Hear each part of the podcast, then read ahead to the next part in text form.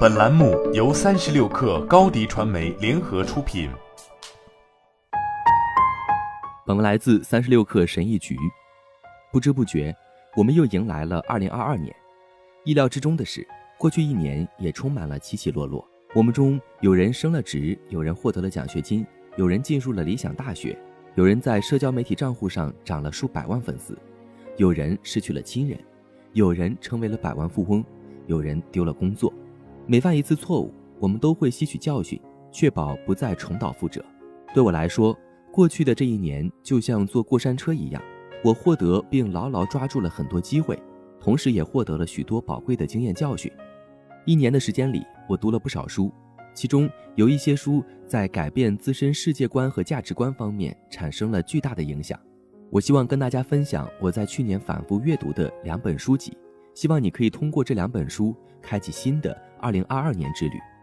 一《原子习惯》，这是美国作家兼记者詹姆斯·科利尔著作的一本畅销书。科利尔在书中主要强调了一个事实：从长远来看。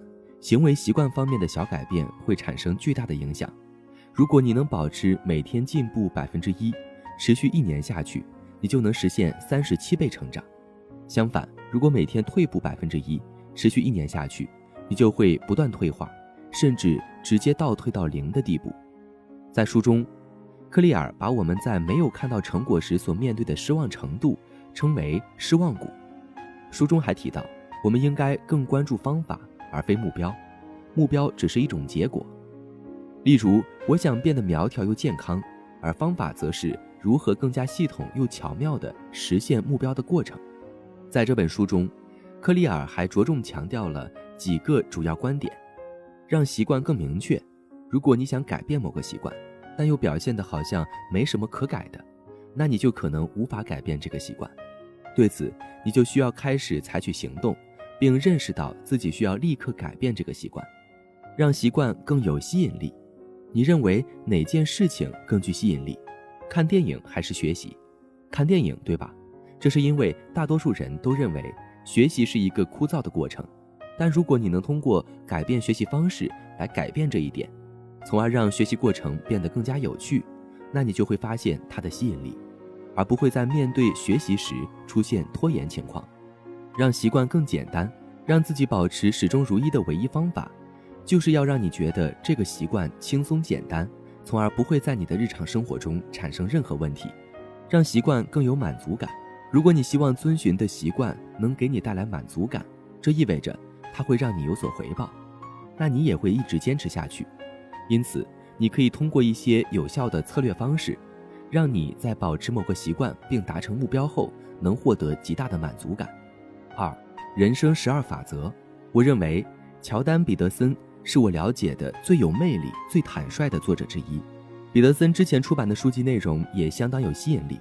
这些书不仅涉及到生活话题，而且还探讨了智慧，同时还包括有科学依据的事实。